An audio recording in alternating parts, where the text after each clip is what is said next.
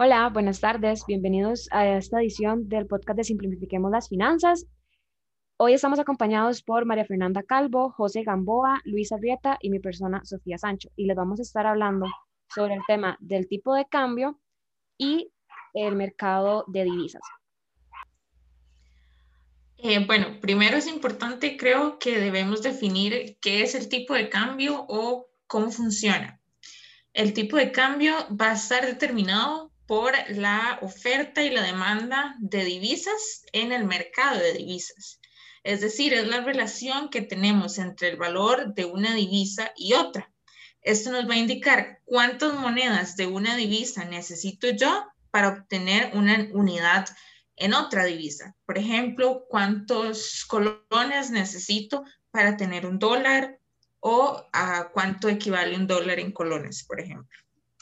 Sí, siento que es importante con eso que estaba diciendo María Fernanda mencionar en sí qué es el mercado de divisas o el mercado cambiario, ¿verdad? Este se caracteriza por el cambio libre de las divisas para poder facilitar, por decirlo así, el comercio internacional y la inversión, poder cambiar divisas en otros países, eh, ¿verdad? Con el valor, con esto mismo que acaba de explicar María Fernanda referente al valor de las divisas una con otra. Ajá, correcto y otros términos que son importantes aclarar porque pueden ser en realidad bastante confusos es cuándo voy a utilizar yo el tipo de cambio de compra y cuándo voy a utilizar el tipo de cambio de venta, ya que el valor no es el mismo. Por poner un ejemplo, digamos que yo tengo que pagar algo y tengo que pagar 500 dólares, pero lo que yo tengo son colones. Entonces, lo que voy a hacer es que voy a ir al banco a comprar este, dólares, que es la moneda que yo necesito. El banco me va a vender a mí esos dólares en un monto y como el banco es el que me los está vendiendo, vamos a utilizar el tipo de cambio de venta. Por el contrario, si yo lo que tengo son dólares y necesito colones, voy a ir al banco a vender mis, mis dólares y la tasa que vamos a usar es el tipo de cambio de compra, porque el banco me está comprando los dólares que yo tengo. Entonces, puede ser un poco confuso, pero creo que al menos a mí lo que me funciona es verlo del punto de vista del banco. Así tiene un poco más de sentido, en lugar de verlo de mi punto de vista.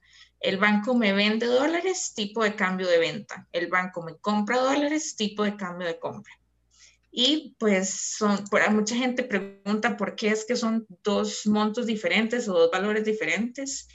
Y bueno, claro, es porque el banco tiene una ganancia al utilizar eh, valores completamente diferentes.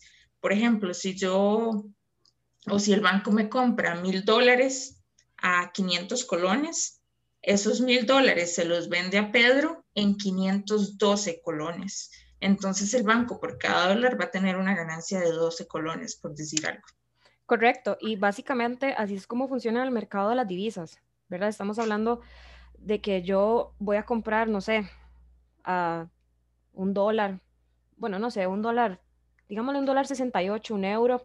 Entonces, más que todo es así como funciona. Cuando yo ya las voy a vender, porque las voy a intercambiar, porque así funciona el mercado, yo las voy a vender cuando cueste más de lo que yo pagué así se mueve el mercado, para yo obtener utilidad.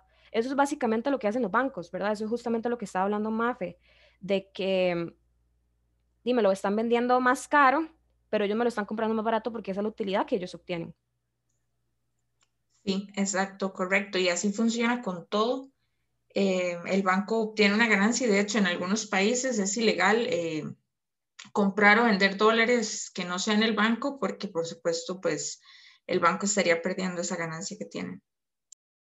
Sí, claro, se presta para mucho, la verdad. Correcto, compañeras, me parece este, los aportes muy importantes. Yo quiero traer a la mesa también un poco de, con el tema que estamos conversando el día de hoy, de tipo de cambio. Eh, las los dos tipos de, de, tipo de cambio que hay según el Banco Central, ¿verdad? Tal vez eh, enfocándonos en Costa Rica, que es el tipo de cambio fijo y el tipo de cambio flotante. El, cambio de, eh, el tipo de cambio fijo es em, que el gobierno de un país, en este caso Costa Rica, establece el valor de, de su moneda nacional asociado al valor de la moneda de otro país. Por ejemplo, acá lo podemos ver con el dólar y el euro, ¿verdad? Que se pone un tipo de cambio con el que cambian colones a dólares y con el que cambian eh, colones a euros. El tipo de cambio flotante es la tasa de cambio, eh, se encuentra determinada por la oferta y la demanda de divisas en el mercado. Existen dos tipos de cambio flotante, Em, que se le llama flotación limpia y flotación sucia. Em, para explicarles brevemente a qué se refiere este, estos dos conceptos de flotación limpia y sucia, em, es que en la flotación limpia es aquella situación en la que se encuentran las monedas cuyo tipo de cambio es el que obtiene del juego de la oferta y la demanda, sin, eso es muy importante, sin que el Banco Central intervenga. Por ejemplo, eh, podemos ver estos ejemplos con, con, la, con, las, con, los, con las ventas de divisas que realiza, por ejemplo, en Forex, ¿verdad? Que ahí ellos, el, el mecanismo de Forex, ellos estudian las, las diferentes divisas y, y, para obtener un número, ¿verdad? Pero el Banco Central en este caso no interviene en nada de esto, ¿verdad? Y en la flotación sucia, es aquella que el Banco Central interviene. Cuando, se, cuando el Banco Central está viendo que eh, algo está, está, está, está mal, ellos intervienen y ya, según la oferta y la demanda, ellos eh, ponen al mercado el tipo de cambio que ellos crean conveniente. Correcto, y yo siento que esto, bueno, yo leí que esto lo hacen para proteger a su moneda, digamos, a la moneda del país de la inflación, ¿verdad? Y, y demás factores que influyen en la economía. Sí, totalmente de acuerdo. Este, eso es un, un, un, factor que va muy relacionado con lo que es la parte de la inflación. Pero bueno, chiquillos, yo no sé este, si alguna vez ustedes se han preguntado si, si, qué factores influyen sobre lo que es el, el tipo de cambio, o sea, qué, qué factores influyen para que el tipo de cambio divaríe, ¿verdad? Yo creo que, que, mm, que uno de los factores puede ser las exportaciones y las importaciones, ¿verdad? En este caso, hablando de las exportaciones eh, a nivel, digamos, de Costa Rica, cuando estuvo con, cuando estuvimos con, con los inicios de la pandemia, este, di, Costa Rica fue un país que, que se acostumbraba a enviar lo que era melón y sandía al continente europeo y a gran parte de los Estados Unidos, más sin embargo, a la hora de, la pandemia se dio frenado. Entonces, ¿qué pasó? Que esto representó un, gran problema para Costa Rica porque no había entrada ni de, ni de euros ni de dólares. Entonces, este, básicamente, em, digamos que el tipo de cambio se vio afectado porque al no haber se incrementó el precio del dólar o del euro. Esto va muy relacionado también con lo que son las, las importaciones, ¿verdad? Cuando Costa Rica compra, compra cosas y vienen hasta acá, hasta acá, eh, se ve muy afectado porque eh, se está saliendo, está saliendo una gran parte de dinero que Costa Rica tenía contemplado más, sin embargo va a afectar en el tipo de cambio como tal. Luego otra parte importante sería Em, propiamente lo que es la deuda externa. Últimamente se ha estado escuchando que Costa Rica quiere negociar con el Fondo Monetario Internacional 1.750 millones de dólares. Esto va a significar una gran entrada de dinero para Costa Rica, especialmente hablando en dólares, ¿verdad? Entonces, al haber tanto dólar en el país como tal, el precio se va a disminuir. Sí, correcto. De hecho, yo estuve viendo una noticia hablando justamente de eso, de lo del acuerdo con el FMI. Y sí, los economistas lo que dicen es eso, que tal vez el tipo de cambio vaya a bajar por la gran entrada de dólares que esto va a significar. Sí.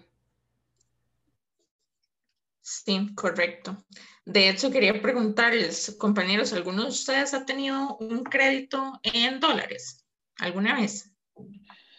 Sí, yo, yo he tenido esa, esa experiencia, ¿verdad? Y tengo, mi, y tengo mi opinión al respecto. Por ejemplo, yo tengo más de, un, más de cuatro años, este es mi quinto año de estar con un crédito en, en dólares. Y si me preguntan mi opinión, ¿verdad? Obviamente respeto a, las personas que crean que es una buena, una buena opción, una buena inversión tener eh, un crédito en dólares. Sin embargo, lo que les puedo contar de mi experiencia es que, por ejemplo, en, en, en el año en el que saqué el crédito, ¿verdad? El tipo de cambio estaba, no sé, de 605, 604, ¿verdad? Hasta estuvo en 600 en ese, en ese año. Y yo me visualicé y saqué un presupuesto de cómo pagarlo a cierta cantidad de dinero. ¿Qué es lo que pasa? Que cuatro años después y todas las circunstancias que han pasado, este, de ahí se me vino todo abajo, ¿verdad? Porque el dólar subió por todo lo de la pandemia y diferentes circunstancias que afectó al país. Y el tipo de cambio, por ejemplo, ahora, esta, esta semana tuve que pagar el crédito y, y, y tuve que pagar sobre 619, ¿verdad? Entonces es una, es una, es más de lo que tenía eh, presupuestado gastar y, me he tenido que ir acomodando con, con, con el paso de los años. Sí, correcto. De hecho, la mejor recomendación que se podría dar es eh, obtener créditos en la misma moneda que mis ingresos, para que no pase precisamente lo que le pasó a José, que tal vez sus ingresos son en colones, uno presupuesta un monto en colones para hacer el pago de ese crédito, pero el valor del dólar es, es cambiante y puede, podemos llegar a, a luego tener que pagar muchísimo más dinero porque el dólar sube eh, considerablemente. Entonces hay que tener mucho cuidado con eso. Exactamente. Y lo mismo pasa.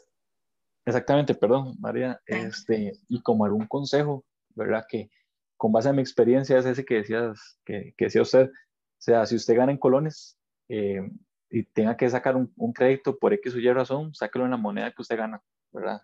Ese es como el, como el consejo que les puedo dar con base en mi experiencia.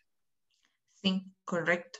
Igualmente pasa con los ahorros. Con los ahorros, bueno, yo puedo decir, este, por ejemplo, voy a ahorrar en dólares, pero realmente es, es, es al azar completamente porque a ah, como puedo ganar, si el dólar llega a subir, puedo perder si el dólar eh, llega a niveles muy bajos. Creo que hace tal vez dos años el dólar estaba como en 565, 560. Ahorita creo que el día de hoy está como en 603 colones. Entonces, eh, pues hay que tener mucho cuidado con eso y no ahorrar en una sola moneda. Tal vez lo mejor que se podría hacer es ahorrar en dólares y en colones para tener alguna especie de, de respaldo en caso de que suceda algo así con el dólar. Sí, correcto, totalmente de acuerdo. Este, y viniendo con este tema de los ahorros, inversiones y demás, este, ustedes han escuchado la gente que ahorita está, bueno, las personas, perdón, que están invirtiendo ahorita en Forex. Bueno, Forex es, lo mismo que el, el, mercado de divisas, ¿verdad? Porque en inglés es Foreign Exchange y es lo mismo que Forex. Y ahora como que de unos años para acá se puso de moda y la gente, ¿verdad? Decía como, vamos, hagamos Forex y que yo no sé qué, invirtamos en Forex. Lo que pasa es que hay que conocer bien el mercado y hay que conocer bien cómo funciona todo, porque factores económicos de los países, ¿verdad? Eso mismo que estaba hablando, eh, creo que era Luis, los factores de las políticas monetarias, por ejemplo, que son los tipos de interés, eh, la inflación, el déficit de un país, puede afectar todo lo que son el, tipo de cambio y los precios que se fijan en estos mercados de divisas. Entonces, no sé si han escuchado de, de esto y qué opinan Sí, este, bueno, de mi parte, soy una de las personas que ha estado muy anuente a, querer invertir en este tipo de, plataformas digitales, ¿verdad? Este, en este caso con Forex. Desde mi punto de vista y desde lo que ellos han eh, manifestado en los seminarios que ellos propiamente imparten, este, me parece sumamente curioso el hecho de que, digamos, por ejemplo, en los, en los bancos o incluso en agencias como lo que es Western Union, empresas, ¿verdad? Este, estas, estas empresas por lo general tienen las utilidades de, de, este tipo de cambio, ¿verdad? Ellos al enviar dinero a otros países, ¿verdad? Al hacer esa conversión generan grandes utilidades en esa conversión, ¿verdad? Valga la redundancia. Porque Entonces me parece sumamente... Sí, porque ellos también se mueven en, ese, en este mercado de divisas, es el mismo mercado, digamos, es, Forex es lo mismo. Entonces, moviéndose en ese mismo mercado, sí, correcto. esa utilidad, ajá. Sí, entonces, bueno, me parecía demasiado eh, chiva, ¿verdad? cómo, cómo se puede generar dinero a partir de eso, simplemente llegar y cambiar de una moneda a otra. Incluso ellos, este, básicamente lo que recomiendan es estar anuente a noticias, ¿verdad? Y mantenerse en un constante, eh, en una constante atención para que todo aquel factor que influya, ¿verdad? Sea hasta la presidencia de los Estados Unidos, ¿verdad? Eh, va a ser un efecto, un, un, un, efecto que va a causar un rebote en lo que es propiamente el, el diferencial cambiario, ¿verdad? Sí, correcto. De hecho, lo que he escuchado es que muchas de las personas que empiezan a invertir solos y no tienen conocimiento de cómo se maneja el mercado de divisas y cómo estos factores, ¿verdad? Políticos, hasta factores políticos, una política estable en un país afecta igual el tipo de cambio. Entonces hay personas que se meten a, a estos negocios, a invertir en este mercado y a veces hasta terminan perdiendo porque no saben muy bien, ¿verdad?, cómo funciona y cómo todos estos aspectos pueden afectar a lo que es la compra y venta de las divisas. Sí, totalmente de acuerdo. bueno, algo que recuerdo bastante fue el hecho, digamos, de que cuando se, hubo la salida de, de Donald Trump, bueno, hubo un gran eh, eh, rebote en lo que fue el diferencial cambiario a nivel de dólar, ¿verdad? Y, cómo esto puede llegar a afectar a los grandes mercados que se encargan propiamente de esto. Entonces, eh, es algo bastante curioso, bastante relativo, eh, deja mucho de qué hablar. Entonces, ese básicamente es como lo que estamos hablando, el tipo de cambio. Sí, correcto. Yo siento que todo va como muy ligado, ¿verdad? Como todos estos factores que estábamos hablando, que cómo afecta al país, cómo todas estas transacciones que ellos hacen afectan nuestro tipo de cambio. Y sí, yo siento que todo va como muy relacionado, ¿verdad? Cómo funciona el dólar, el tipo de cambio en dólar en nuestro país y demás, va muy relacionado con lo que es el mercado de divisas. Muchas de las transacciones internacionales va relacionado con esto. Y, sí, yo creo que sí, no sé qué opinan ustedes. Sí, yo pienso tal vez como a manera de conclusión para mí, es muy importante que todos independientemente de si nuestros ingresos son en colones o en dólares, debemos estar muy al pendiente del tipo de cambio. Más si, como mencionaba Luis, eh, pues Costa Rica entra eh, con el trato al FMI, porque esto pues se supone que va a, a traer muchísimos dólares a Costa Rica, por lo tanto, el, el monto, el valor del colón va a disminuir, va a decaer y eso puede llegar a afectar enormemente el poder adquisitivo de las personas cuyos ingresos son en colones. Entonces, eh, creo que es un buen momento tal vez para que esas personas cuyos ingresos son en colones y tienen créditos en dólares, pues piensen y se informen con su, eh, con su entidad bancaria si cabe la posibilidad de convertir ese crédito a colones solamente como por por precaución, porque eh, pues a futuro no sabemos muy bien qué es lo que va a pasar con, con el dólar en Costa Rica. Sí, totalmente. Sí, yo creo que muchos estamos yo creo que muchos estamos acostumbrados nada más a escuchar eh, tipo de cambio, ¿verdad? Y cuando queremos hacer alguna compra en alguno de los lugares, digamos, por ejemplo, Amazon, nada más hacemos ahí la conversión, pero no, no somos conscientes de lo que esto implica yo creo que eso puede quedarse como para otro podcast. Yo creo que más bien se nos está acabando el tiempo. Entonces, si alguno tiene alguna conclusión final. No, yo creo que esa es muy importante. Siento que es importante tocar ese tema del tipo de cambio, por eso mismo que decía Luis, porque muchas veces escuchamos el, el tema y no lo logramos entender. No sabemos qué implica el tipo de cambio, qué es lo que está detrás del tipo de cambio. Y creo que en este podcast logramos abarcar un poquitito de lo que va detrás del tipo de cambio y de esos 618 colones que nos cuesta un dólar, ¿verdad? Como dijo Luis, ya creo que se nos está acabando el tiempo. Una vez más, les agradezco por escucharnos. Les recuerdo que nos pueden seguir en el Facebook de Simplifiquemos las Finanzas. Vamos a estar subiendo, como les dije la semana pasada, muchos más podcasts. Esta temporada trae temas lindísimos y súper interesantes de los cuales se pueden formar eh, discusiones y demás, y creo que son temas que tocamos mucho en el día a día, pero en ocasiones no los entendemos. Así que nuevamente, muchas gracias por acompañarnos y nos vemos el otro lunes.